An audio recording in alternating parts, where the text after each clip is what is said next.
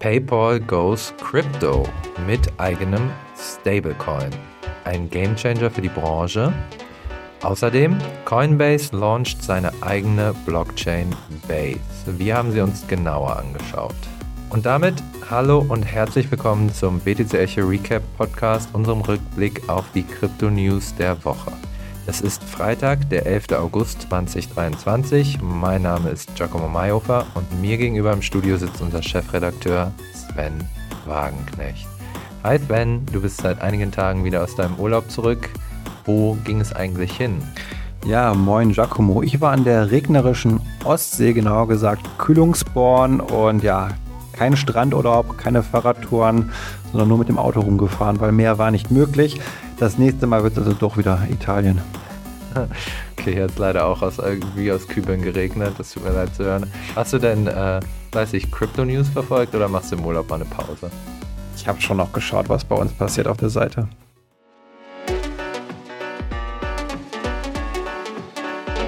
Achtung, dieser Podcast stellt keine Anlageberatung dar.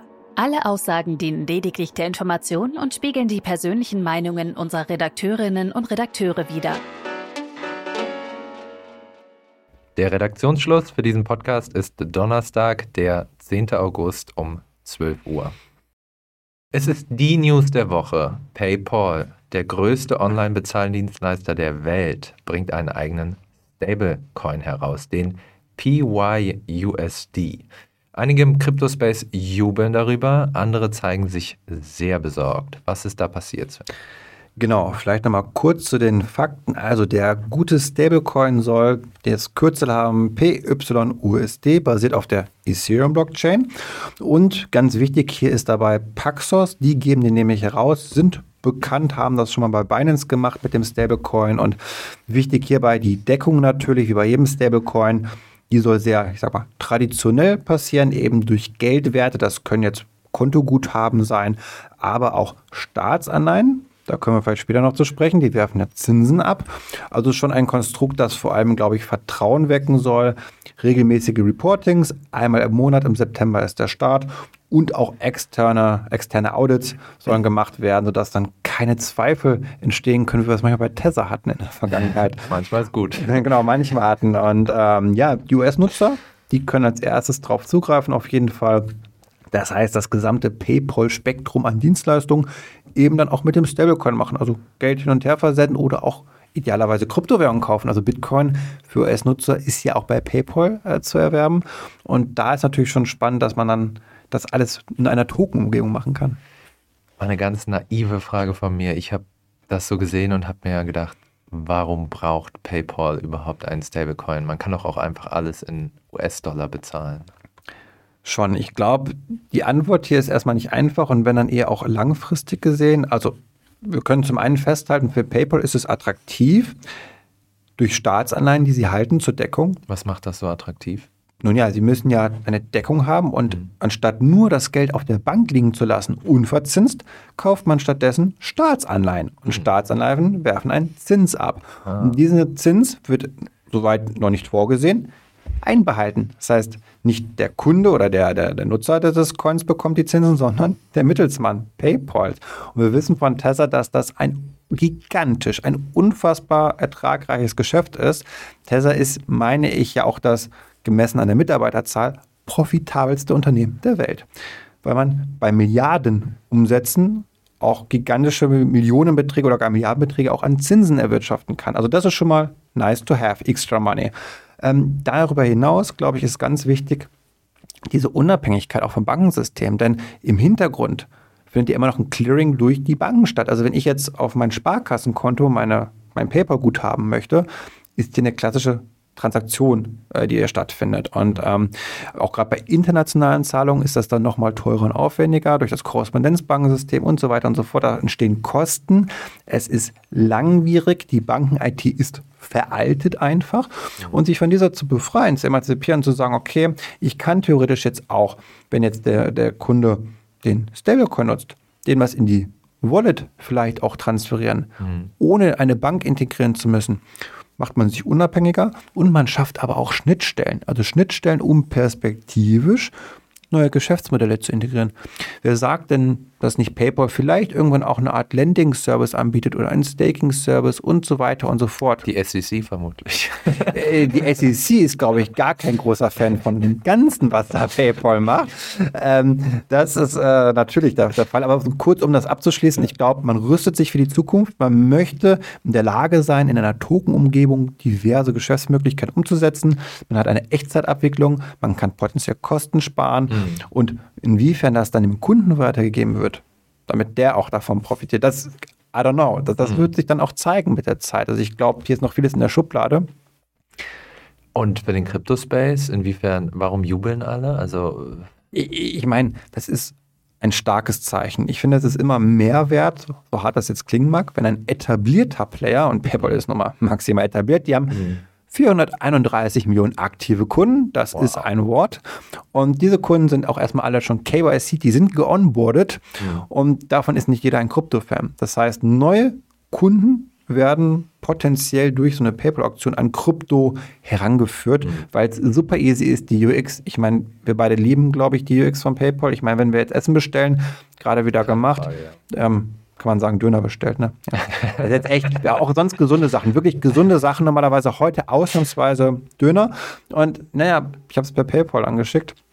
Ähm, weil einer bestellt hatte und, und kurzum, ich glaube, dass das halt einfach ein großes Argument ist für die Crypto-Adoption, wenn man so will, und wird das Signal PayPal. Nicht ein Krypto-Startup, nein, sondern ein etabliertes Unternehmen, wie bei BlackRock am Ende auch. Ne? BlackRock mhm. ist kein Krypto-Startup. Und wenn die jetzt ein ETF machen, auch weil sie verdammt groß sind und PayPal mhm. ist auch verdammt groß in ihrem mhm. Bereich, hat das eine ganz tolle Wirkung, wie ich finde. Und ähm, da kann man schon mal bullish sein. Was ich mich dann frage, okay, keine vertrauensunwürdigen äh, Krypto-Startups und dann aber eine Partnerschaft mit Paxos. Du hast es schon gesagt, Paxos hat mit Binance, nicht unbedingt die seriöseste Firma, die ich kenne, ähm, einen Stablecoin mal rausgebracht, den BUSD. Und äh, die SEC hat den dann ganz schnell als Wertpapier eingestuft und verboten. Da frage ich mich, hat man bei PayPal irgendwie nicht aufgepasst oder denken die einfach, wir sind unantastbar oder mm. was, was, sollte sozusagen die SEC davon abhalten, genau das gleiche jetzt hier zu machen? Definitiv, das hat mich auch total gewundert. Ähm, nur wir dürfen nicht vergessen, es gibt schon noch mehr rechtliche Klarheit, das sagt zumindest Coinbase. Mhm. Weil sie hatten es ja schon mal eingestellt aufgrund der Unsicherheit. Vielleicht hat auch so das eine oder andere Gerichtsurteil dazu beigetragen, dass man sich sicherer fühlt im Sattel. Und man hat ja auch noch eine Backdoor eingebaut, was ja die Kryptoszene natürlich vollkommen katastrophal findet, mhm. dass PayPal komplett zentralisiert jederzeit in der Lage ist, dein Guthaben einzufrieren über den Smart Contract eben. Und ähm, das ist natürlich aus regulatorischer Sicht wiederum sehr attraktiv, wo ich glaube, man auch den Staat eher für begeistert bekommt, zu sagen, Leute, wir haben die volle Kontrolle. Wir können jederzeit, jeder ist KYC. Es gibt diese Unsicherheit nicht, wie vielleicht auch noch bei einer Binance, wo das KYC vielleicht in der Vergangenheit nicht immer so gegeben war. Es ist schon noch sehr eingeschränkt, die, dieser Stablecoin. Und, ähm, aber ja, trotzdem eine Provokation. Ich denke, dass Gary Gensler kein Fan davon ist, dass PayPal jetzt hier die Crypto Adoption mit einem eigenen Coin vorantreibt. Also ich glaube, man ist hier mit Rechtsanwälten ziemlich gut intensiv der, der Lage eben der Meinung, man kann sich das erlauben. Also ich bin mal gespannt auf den Gegenschlag. Vielleicht kommt der noch in den nächsten Tagen, dass dann die SEC auf den letzten Drücker dann noch, bevor der rauskommt, irgendwas findet, um den Start zu verzögern oder irgendwie zu verändern. Das würde mich nicht wundern. Ich meine, die Facebook-Währung Libra wurde ja auch eingestellt. Also ich kann mir durchaus alles vorstellen. Was ich ganz interessant finde, wo du gesagt hast, ja, äh, PayPal kann diesen Stablecoin äh, auf Knopfdruck einfrieren. Damit gibt man ja eigentlich eines der wichtigsten ähm, Ideale des ursprünglichen Kryptosektors auf, nämlich zensurresistent. Und mir fällt gerade auch wieder ein, Bitcoin ist ja das erste Mal richtig in die Presse gekommen, als Wikileaks sozusagen alle ihre Bankaccounts verloren hat und auch eben PayPal. PayPal hat damals gesagt, ja, okay, wir machen keine weiteren Zahlungen, als sie diese Tapes geleakt mhm. haben. Und jetzt sind wir so ein bisschen full circle. Mehr als zehn Jahre später gibt PayPal ein Stablecoin raus und äh, genau mit dieser Funktion. Total, aber ich glaube, es geht ja gar nicht dabei, sozusagen Autonomie, Dezentralität reinzubringen, sondern aktuell wir sind vollkommen abhängig, was PayPal macht, sozusagen. Mhm. Und das heißt nicht, dass das Stablecoin uns jetzt mehr Autonomierechte gibt. Das ist ja gar nicht der Werbeslogan sozusagen. Ähm, es verschlechtert sich nichts dadurch sozusagen, es verbessert sich aber auch nichts aus diesem Grund. Ich glaube, deswegen äh, braucht man braucht es Bitcoin dann. Es ist kein Grund gegen Bitcoin oder so. Mhm. Ähm, es ist einfach nur mehr Funktionalität und, und, man geht mit der Zeit, wenn man jetzt einen Stablecoin herausgibt. Und das ist die Begründung und nicht, dass jetzt PayPal auf einmal total Krypto, mhm. Dezentralität äh, will. Nein, wollen die nicht. Gut, und damit würde ich sagen, lass mal zum nächsten großen Thema kommen. Äh, Coinbase hat diese Woche ihre eigene Blockchain gelauncht. Base. Einen Coin gibt es nicht, aber viele versprechen. Und die nächste läppische Milliarde Nutzer soll dann auch bald dort ongeboardet werden. Ähm, du, Giacomo, hast schon auch deine ersten Erfahrungen gemacht, hast dir das näher angeschaut und jetzt bin ich mal gespannt auf dein Fazit. Ja, mein Fazit, der Artikel ist gestern rausgegangen, ähm, betitelt mit dem äh, äh, mit der Überschrift, das macht ungefähr so viel Spaß wie am Berghain Schlange stehen. Ich hab, ist ja schon passiert am Berghain? Äh, tatsächlich ging es am Berghain schneller teilweise. Also ich habe gestern ungefähr fünf, sechs Stunden immer wieder mit dieser App. Ich habe wirklich den Selbstversuch gemacht, okay, Coinbase sagt, wir wollen die erste Milliarde User onboarden, damit sind ja nicht nur die Crypto-Pros gemeint. Habe ich gesagt, okay, ich gehe mal als Noob hier rein. Ich habe keinen Coinbase-Account, natürlich habe ich einen. Ich will das Ding benutzen. Ähm, und es war eine einzige Katastrophe. Also Tag 1, ähm, es hat nicht funktioniert. Ich habe es heute nochmal probiert, es hat auch nicht funktioniert bisher. Äh, ich erkläre gleich auch nochmal genau, was. Ich weiß nicht, wie repräsentativ das ist, aber deckt sich mit vielen meiner Tests, die ich dann von sehr gehypten Krypto-Projekten hier gemacht habe. Genau.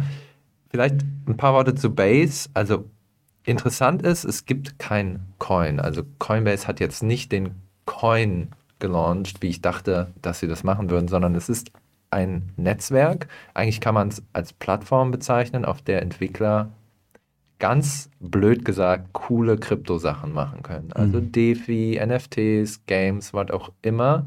Und zwar auf Ethereum, aber auf einer sogenannten Layer 2. Layer 2 sind so äh, Sidechains. Man kann das vielleicht so ein bisschen vergleichen wie mit so einem äh, Zugnetzwerk, äh, wo es ein Hauptgleis gibt und dann gibt es immer wieder so Seitengleise, die kurz eine andere Strecke gehen und dann wieder zurückfahren. Diese Layer 2 sind eigentlich immer dafür gedacht, Ethereum ist ja unglaublich langsam und teuer und umso höher die Aktivität, umso langsamer und teurer wird es und deswegen boomen gerade diese Layer 2 Chains. Und die Idee von Coinbase ist, wir wollen da mitmachen, ähm, wir wollen auf Ethereum bauen, aber halt auch mit der Geschwindigkeit und der Effizienz mhm. ähm, normaler Anwendung. Glaubst du denn, dass die Wahl, keinen Coin zu machen, ist die regulatorisch bedingt, glaubst du? Also Angst vor der SEC, weil die würde, glaube ich, sehr hart draufschlagen. Mhm. Oder ist es eher so, es braucht einfach keinen, weil es gibt genug Polygon und andere tolle Kryptowährungen, die wir nutzen können. Warum sollen wir uns das antun? Oder es braucht vielleicht das einfach nicht. Was glaubst du mehr, das pragmatische, funktionale oder eher das regulatorische? Ich glaube beides. Also ich glaube tatsächlich, es braucht nicht einen weiteren Coin von Coinbase. Was soll das? Ethereum ist äh, super für diese Funktionalitäten und die Layer 2, die es gibt, auch. Ähm, und natürlich kann ich mir auch vorstellen, wenn man gerade eine Klage mit der SEC am Hals hat, dass man Wertpapiere verkauft und so.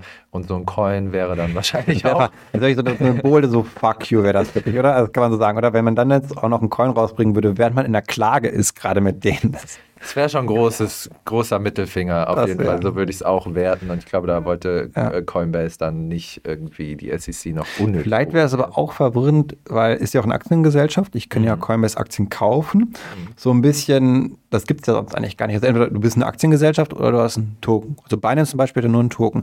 Ähm, vielleicht ist das von Investoreninteressen auch ein bisschen verwirrend. Dann, woran investiere ich in die Aktie oder in den Token? Auch wenn das nicht das Gleiche ist von den mhm. Investorenrechten, muss man ganz klar an dieser Stelle ja. sagen. Ähm, ist aber vielleicht ein Gedanke auch. Mit Sicherheit. Also äh, dazu nur eine kurze Fußnote. Es ist ja auch jetzt auf Twitter zirkuliert, dass Coinbase in der Klage gegen die SEC diese neue Rechtfertigung äh, an den Start gebracht hat, dass ja äh, Kryptos keine Securities sein können, weil sie sind ja nicht mit Aktien zu vergleichen, sondern eher wie Beanie Babies und andere Sammelkarten mhm. und so. Das fand ich richtig peinlich, ehrlich gesagt. Die so klein zu machen und sagen, ach, guck mal, wir sind doch so unwichtig, wir haben gar nichts vor zu disruptieren im Finanzsektor. Keine Sorge, wir wollen den Banken gar nichts tun und den Börsen. Wir sind einfach nur, wir spielen. Halt ja, nur. ja, wir sind so, so Diddle-Katalog oder Oh, das ist 20 Jahre zurück gerade. das ist mir gerade in den Sinn gekommen. Naja, auf jeden Fall, Base ähm, ist jetzt gestern gestartet und ähm, hat auch direkt so einen mit großen Fanfaren den On-Chain Summer gelauncht. Und das ist eigentlich ganz cool, zumindest auf den ersten Blick. Ähm, jeden Tag, drei Wochen lang gibt es Games, Kunst, Musik. Es werden Millionenbeträge an Künstler gezahlt, damit die irgendwas Cooles bauen. Ähm, da muss man jetzt wirklich mal gucken, was dabei entsteht. Es sind krasse Partner dabei, unter anderem Coca-Cola oder Showtime. Das ist sozusagen ein bisschen wie HBO, aber cooler. Ähm, genau, und ich wollte das mal ausprobieren, weil ich tatsächlich ein bisschen hyped war ähm, und habe das dann als äh, Crypto-Noob versucht. Und ja, man braucht eine Wallet, um teilzunehmen entweder die von Coinbase oder anderen Anbietern wie Metamask. Ich habe mir dann mal die Coinbase Wallet gegönnt auf meinem Handy. Ähm, und zum Start kann man eine NFT minden und so Quests absolvieren. Das kennen wir ja jetzt teilweise schon. Irgendwie lernen was über Optimism und bekommen 5 Euro dafür. Insgesamt sind es Rewards von bis zu 37 Euro. Ja, leider habe ich nichts davon abbekommen, weil ich habe die Wallet installiert, wollte dann das NFT minden. Dafür brauche ich aber erstmal Ethereum. Äh, um Ethereum zu kaufen, muss ich mir erstmal einen Coinbase-Account einrichten, wenn ich jetzt nicht meinen existierenden äh, benutzen will. Das habe ich gemacht. Dann muss natürlich den ganzen KYC-Prozess erstmal durchmachen. Das dauert wirklich lange. Äh, alle deine Daten angeben, dann verifizieren, dass die auch stimmen, dann Videocall, dann was auch immer. Und dann denkst du, okay, meine Güte, jetzt endlich, ne? kaufe ich das scheiß Ethereum und minte diesen NFT. Dann kaufe ich das Ethereum und das hängt seit mhm. gestern bis heute on hold in irgendeiner Warteschleife. Ich kann es nicht auf die Wallet transferieren und diesen NFT auch nicht mit. Ich habe dann zeitweise Polygon gekauft, eine andere Layer 2, weil ich dachte, vielleicht geht das schneller. Ähm, Fehlanzeige. Mhm. Also im Grunde habe ich jetzt 50 Euro ausgegeben, um einen NFT zu minden, an den ich, ich, ich komme weder an die 50 Euro bisher dran, noch an den NFT der Unchained Summer ist für mich jetzt ja. nicht so geil gestartet. So ein bisschen die Frage, die finden das die Startschwierigkeiten. Am Anfang ist ja immer etwas holprig, das kennen wir alle von allen technischen Neuerungen. Ähm, oder ist das wirklich einfach ja nicht so optimal aufgesetzt am Ende? Wäre jetzt nicht das erste Mal bei Coinbase. Äh, ich erinnere nur an den Coinbase NFT-Marktplatz, der auch sozusagen alles revolutionieren sollte und einfach sofort gecrashed ist, nicht wirklich funktioniert hat. Und äh, ich habe jetzt nochmal geguckt, Februar 2023, muss sagen, NFT-Markt ist komplett im Arsch, 99% runter, aber äh, Handelsvolumen war 3 Ethereum pro Tag. Ich weiß jetzt nicht, ob es gar nichts. ist gar nichts, genau. Wird kaum benutzt. Also nur weil es Coinbase ist, heißt es nicht, dass es unbedingt funktioniert. Müssen wir natürlich jetzt die nächsten ja. Wochen gucken, ob es besser klappt. Also es hat immenses Zukunftspotenzial. Also man muss sich vergegenwärtigen, Coinbase haben 110 Millionen Nutzer und die verwahren irgendwie 130 Milliarden US-Dollar insgesamt. Ähm, wenn nur ein kleiner Teil davon auf die neue Blockchain Base wechseln würde, wäre das sofort die reichste Layer 2 im ganzen Space. Und ähm, wir wissen, da wo das meiste Geld ist, fließt auch die meiste Innovation. Da fangen die Leute an zu bauen. Das ist sozusagen Netzwerkeffekte entstehen. Und ähm, das Potenzial ist da, aber Tag 1 war eine Katastrophe. Ja. Ich glaube, man muss manchmal bisschen milde sein mit solchen Startschwierigkeiten und gerade die langfristige Perspektive im Auge haben. Du hast gerade schon gesagt, ähm, das Potenzial ist schon groß und man rüstet sich, glaube ich, schon auch langfristig mit solchen Aktionen, also auch für die nächste große Kryptowelle wann immer die kommen mag, nächstes Jahr, in zwei Jahren, wir werden es sehen. Und dann kann so etwas wie Base, glaube ich, so richtig so ein Turbo zünden mhm. für Coinbase und für das Ökosystem. Und ähm, ich glaube, da muss man auch mal aushalten, dass es vielleicht ein paar Monate nicht gut läuft, dass dann auch mal negative Schlagzeilen da sind. Und äh, aber langfristig, gerade gegen Binance auch zu sagen, hey, die Binance Smart Chain, so wo ja auch viele irgendwie Projekte drauf entwickelt werden, da gibt es eine Alternative. Wir haben ja auch etwas, vielleicht ein bisschen more trustworthy. Mhm. Und das ist schon, ja, ich glaube auch eben aus Konkurrenzsicht, Wettbewerbssicht ein, ein bolder Move. Und ich bin mal gespannt, was passieren wird. Ja, wenn alleine Base dazu führt, dass weniger Leute was auf der Binance Smart Chain oder wie sie auch heißt, Binance Scam Chain bauen, bin ich schon ganz froh.